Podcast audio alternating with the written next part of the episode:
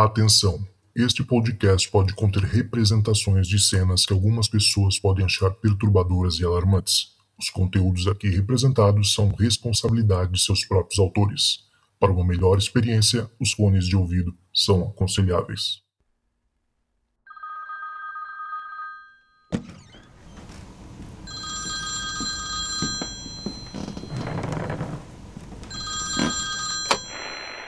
Oi, gente, meu nome é Lígia, tenho 42 anos, moro na Bahia e vou passar para vocês um relato que eu fui testemunha quando eu era criança. Para contextualizar, eu vou iniciar aqui com uma introduçãozinha mais para explicar a, a história. É, como vocês sabem, a Bahia é um estado místico, é um estado em que, em que o sobrenatural é sempre respeitado e visado e as pessoas não têm tanta, tanto medo ou então não fazem é, piada com o sobrenatural. Então todo mundo presta atenção em alguma coisa, principalmente na parte do interior da Bahia. Na minha cidade, isso aconteceu, essa história aconteceu na década de 90. Na minha cidade, nessa época, é, o foco era agricultura e todo mundo tinha um, um pedacinho de terra, uma, uma, uma rocinha, uma fazenda. Aquelas pessoas que não tinham, elas alugavam o local, que era chamado de meeiros, que eles é, produziam e é, é, dividia a produção com é, o dono da terra. Bem, minha, meu avô, quando faleceu, deixou alguma, algumas propriedades para minha avó, dentre elas uma que era a que ficava mais próxima da, da rua, assim, da parte da zona urbana, né? Ela era muito esquisita. Primeiro que ela tinha é, umas áreas que parecia zona de silêncio, pois você não ouvia absolutamente nada nesse local. Você não ouvia os animais, você não ouvia o barulho do de carro, porque era próximo a uma, uma BR você não ouvia absolutamente nada. Saindo desse local, é, tinha uma parte também que era é, completamente assim escura, como se fosse uma sombra, sendo que aqui é caatinga e a gente não tem vegetação fechada. Nossa vegetação é rasteira. E o outro lugar estranho era um lugar que, chama, que eles chamavam aqui de grotas, que é uma, umas formações rochosas e umas grutas, que aqui é chamada de grota ou louca. Esse, é, é a, a, esse, esses lugares assim já tinham uma energia estranha. Você quando passava por lá, você sentia alguma coisa estranha. Você às vezes sentia é, como se fosse uma é, uma estática, ou você sentia é, como se tivesse alguém atrás de você. E também te, teve algumas outras histórias que também teve lá, lá que minha avó me contava algumas outras histórias que teve nesse local. Então ela quando ela, ela ia entrar dentro dessa andar por a roça, ela levava no assim na sua bolsa, ela levava um terço de Nossa Senhora benzido, uma Bíblia evangélica e um, um patuá de santo de proteção e um 38 que eu não sabia nem se ela sabia usar esse 38, mas ela se segura assim. Então, é, para começar a história, é, nessa, nessa, nesse pedaço de terra tinha uma família de meeiros, que eram um homem, uma mulher e cinco filhos. Dentre eles, o, o mais velho se chamava, não, não lembro o nome dele, mas eu lembro que o apelido dele era Lindo. E é, eram assim crianças aqueles, é, que moravam na roça, eram criadas na roça, então eram aqueles meninos do campo que já era acostumado com tudo. Eles ajudavam o pai e só isso. Naquela época não tinha, não tinha problema com o trabalho infantil. Então, uma, um certa, uma certa feita, é, esse menino, ele, tem, ele, ele terminou suas tarefas né, diárias E como ele tinha um costume, quando chegava assim a partir das quatro da tarde, que como a gente chama aqui no, no Nordeste, quando o sol esfria, ele saía para caçar. Nessa época, de, em 90, é, as pessoas passavam por muita dificuldade, principalmente aqui do Nordeste, e dificilmente conseguiam comprar alguma proteína, carne, porque era muito caro. Então, normalmente se caçava, se comia tudo, se caçava tudo. E ele sempre fazia isso para fazer alguma coisa para o jantar. Na, no, meio da, no meio da caatinga você achava perdizes, é, achava codornas, marrecos, preás. Então era coisa que ele sempre fazia, uma coisa que todos os dias ele fazia. Nessa, nesse, no, ele sempre caçava do lado esquerdo da roça, porque era um lado que eles falavam assim, não, que é o lado que não tem nada, que era o lado que não era perigoso. Eles evitavam o lado direito, principalmente à noite, que era esse lado que eu, que eu informei para vocês no começo, que é um, um pouco estranho. Nesse dia, não sei por que cargas d'água, Lindo estava com dificuldade de caçar nesse lado esquerdo e ele foi tentar do lado direito da, da propriedade, ver se achava algum animal. Ele começou a andar no meio da, da vegetação e bem na frente, assim próximo, tinha um, um, um, um buzeiro. A copa dele, que era meio estranha, a copa dele formava, descia até o chão formando como se fosse uma, uma tenda que era totalmente fechada. É, alguns animais até ficavam, pegavam abrigo embaixo dessa, desse pé, as, desse pé, alguns animais deitavam. Então ele, ele foi para esse, esse lugar tentando caçar alguma coisa. Ele ouviu, andando, ele, ele ouviu um barulho, alguma coisa se mexendo lá dentro. Então ele achou que aquilo ali ele ia caçar. Quando ele se aproximou, ele viu que a pisada estava muito forte. Quando quebrava, quando passava na, nos galhos secos, era uma, uma pisada de um animal grande. Então ele achou que era um marreco muito gordo e que ele ia se dar bem. Ele se alegrou, pegou a espingarda, que era uma garruchazinha velha de que usava chumbinho, que eles é, usavam era isso, a, e, e, mirou, esperando é, o animal sair. Só que de repente o que sai de, de, debaixo desse, desse local, dessa tenda, dessa copa, dessa árvore, o que ele, do jeito que ele, que ele informou, era um, um animal primeiro em quatro patas, parecia um cachorro enorme, só que ao mesmo tempo não era um cachorro. As pernas, a, a, as patas, tanto dianteiras como traseiras, era fininha a parte de baixo, como se fosse um lobo-guará. E era estranho. O, o, a, perna, a perna era pequena, os pés, as patas eram pequenas. E ele parou sem saber, tentando identificar o que era aquilo. De repente, essa criatura, ela fica em pé, como um ser humano, e ele informa que ele não conseguiu ver o rosto. Parecia um, uma, uma pessoa muito peluda. Ele, ele falou até na, na época, eu acho que ele falou assim, que era parecendo um gorila.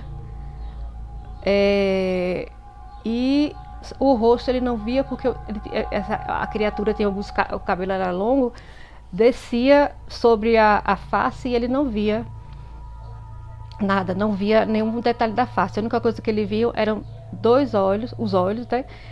É, como assim, de uma forma que, como se fosse o olho quando do, de um animal ou de um gato, quando você joga luz em cima, aquele olho brilhante. Ele congelou.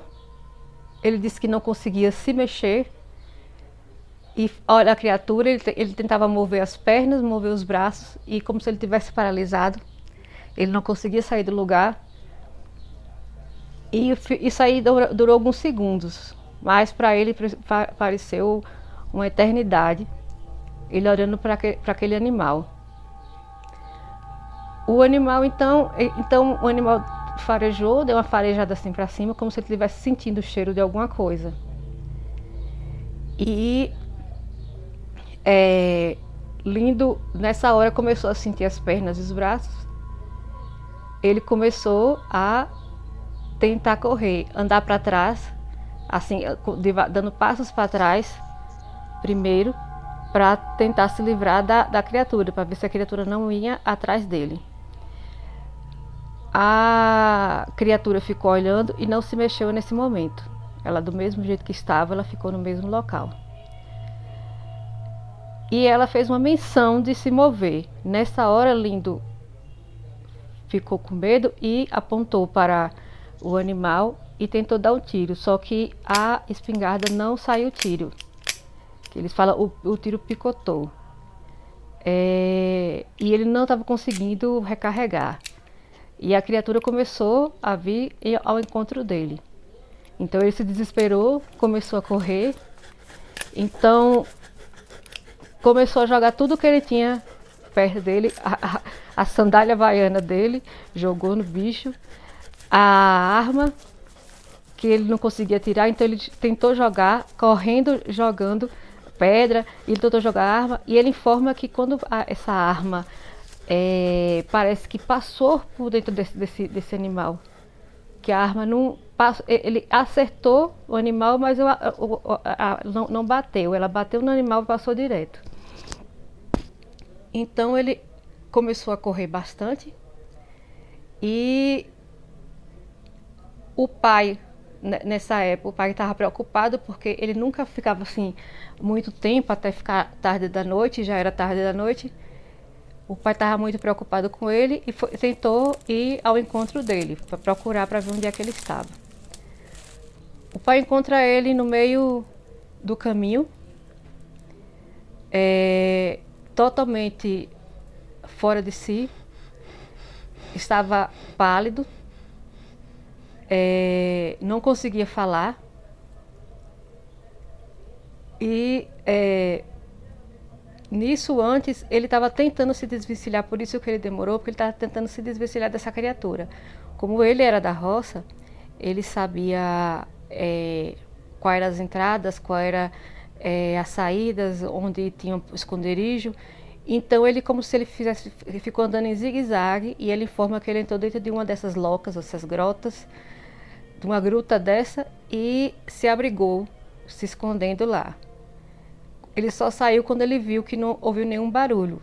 Ele via, ouvia o barulho, não via a criatura, mas ele ouviu o barulho das pisadas. Quando ele não ouviu mais nada, ele começou a correr de novo. E ele não conseguiu falar nada. Quando ele encontrou, quando ele correu em direção ao pai, ele não conseguiu falar nada.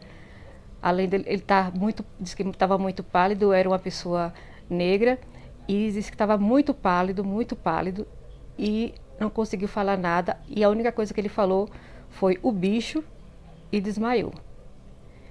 Ele acordou só no hospital, ninguém sabia o que era. Inicialmente, os médicos estavam achando que ele tinha tido um ataque epilético e ninguém sabia o que era. Ele se recusava, ele entrou numa crise de ansiedade enorme. Ele recusava falar com qualquer pessoa, não falava com ninguém e também não queria ninguém perto dele. E era, era o pavor o tempo todo. Até que ele é, foi, depois, de, já depois quando ficou mais calmo, acho que foi uma semana que ele ficou no hospital, ele saiu, ele foi para a casa da minha avó para contar para ela o relato, que ele já tinha contado para os pais e pai, os pais pediram para contar para minha avó. Era quando na casa, na casa de minha avó tinha to, os primos todos ficavam lá, os tios.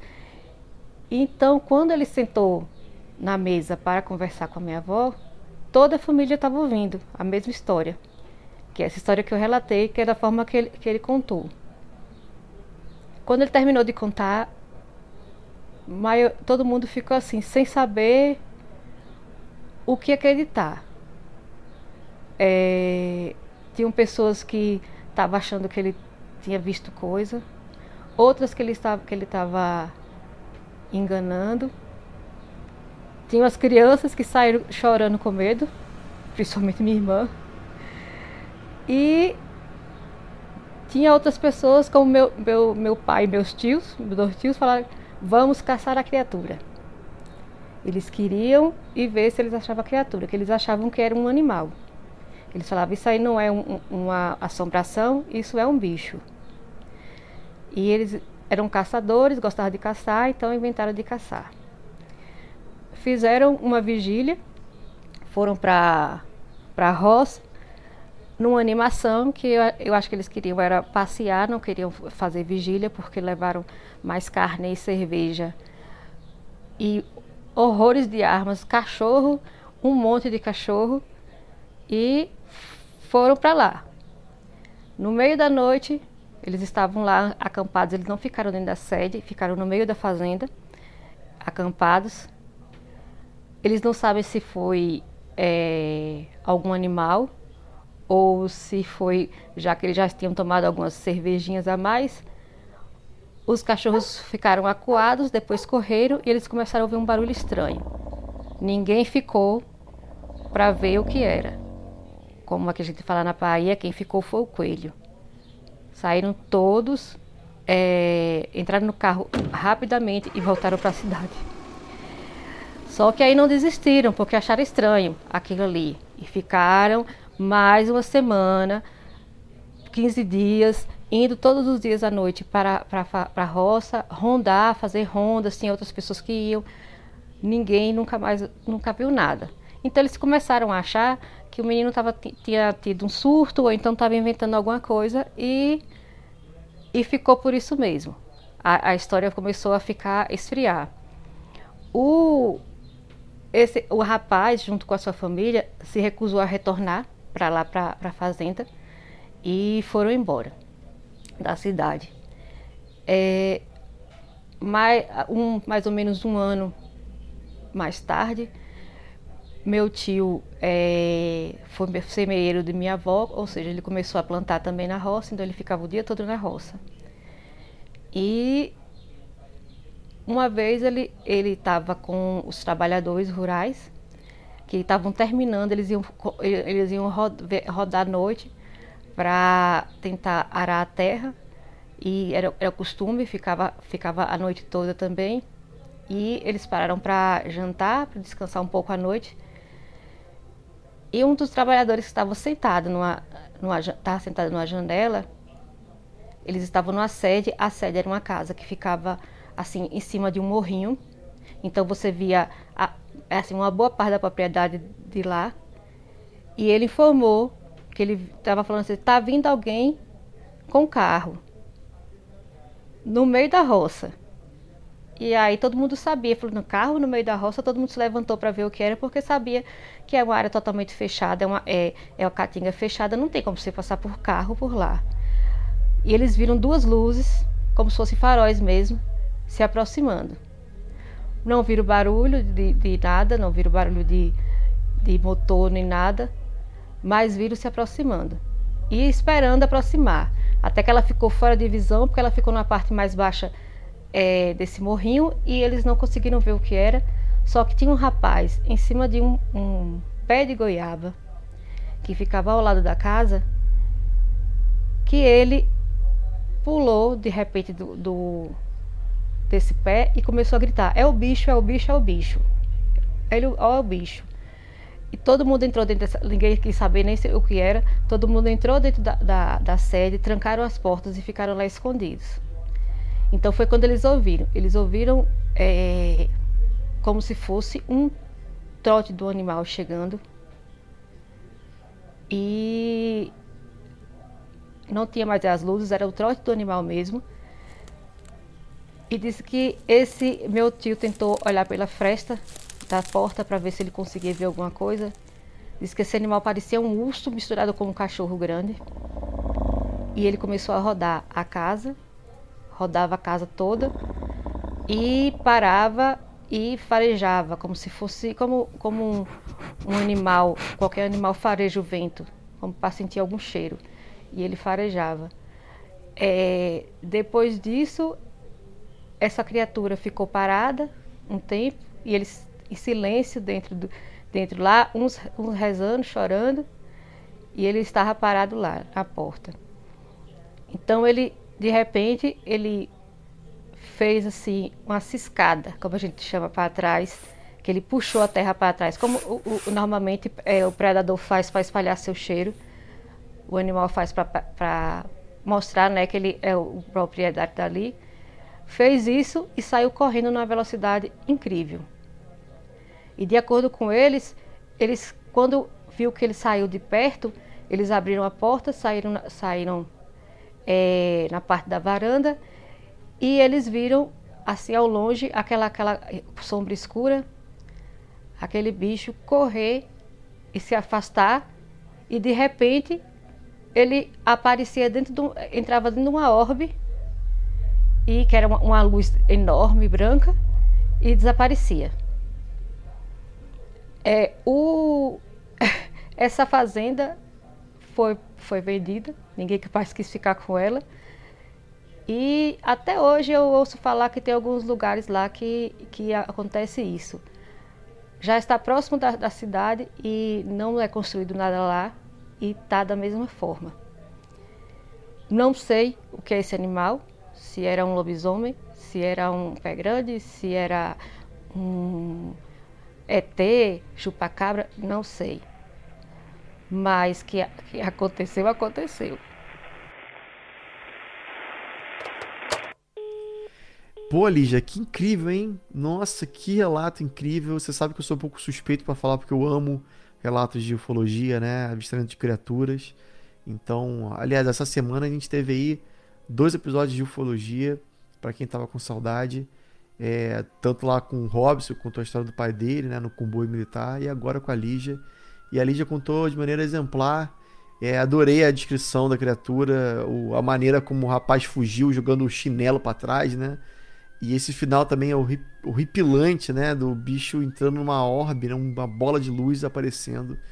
Ficou incrível. É, eu quero saber o que vocês acharam, vocês que ouviram. Lá no Spotify tem uma caixinha de comentários agora, não sei se vocês já viram. Vocês podem escrever lá o que vocês pensam desse episódio e também dar sugestões, né, de pautas. É... Ah, aliás, antes que eu me esqueça, galera, se você conhece gente que trabalha com cemitério, né, coveiro, gente que trabalha no hospital de madrugada, escutou vozes, que tenha várias histórias, não uma só, mas tenha pelo menos assim umas duas ou três histórias para contar pra gente manda para mim, né? Histórias de necrotéria também, o pessoal quer muito ouvir mais histórias. E se você conhece gente que trabalha nesses lugares assustadores, é, manda lá pro meu WhatsApp pelo mais um 647 830 0422 e o link está na descrição no, no bio, né, no Instagram. Se você clicar lá, você pode, inclusive, ir direto para um bate-papo comigo lá no WhatsApp. E também, se você quiser enviar algum relato, é, faz aí que nem a Lígia, manda para mim. Primeiro manda um oi, tá, galera? Não sai gravando não, porque tem algumas regrinhas assim, como gravar, de tempo, é, enfim, de como, de como, é, como descrever a sua história. Eu sempre dou umas dicas lá. Então manda um oi para mim lá pelo mesmo telefone. De novo, mais um 647 8300422 e também deixa aqui o apoia-se caso você queira entrar no nosso grupo secreto, que você vai ouvir histórias como essa da Lígia e outras também que não vão pro ar por vários motivos, né? É, alguns, algumas histórias, infelizmente, estão, não estão dentro do padrão, mas sempre são úteis lá no nosso grupo para a galera escutar, tá bom? É só você entrar no www.apoia.se barra Relatos do Além, tudo junto. E, cara, qualquer valor, qualquer valor mesmo, ajuda demais aí a produção do programa, que não é fácil, né? É, produzir esse programa sozinho, né? Escrever e pensar, e, e esses esse episódio de hoje sou eu mesmo que edito também, faço capa, animo, é muita coisa. É, isso sem contar meu trabalho de 9 às 5. Então, assim, você podendo ajudar, ajuda demais. Quem sabe a gente contratar mais pessoas no futuro aí para fazer parte do nosso time, tá bom? Então, conto com a sua ajuda lá pelo Apoia-se e também lá pelo WhatsApp, se você quiser conversar comigo, tá bom, galera? Um beijo grande e até a próxima.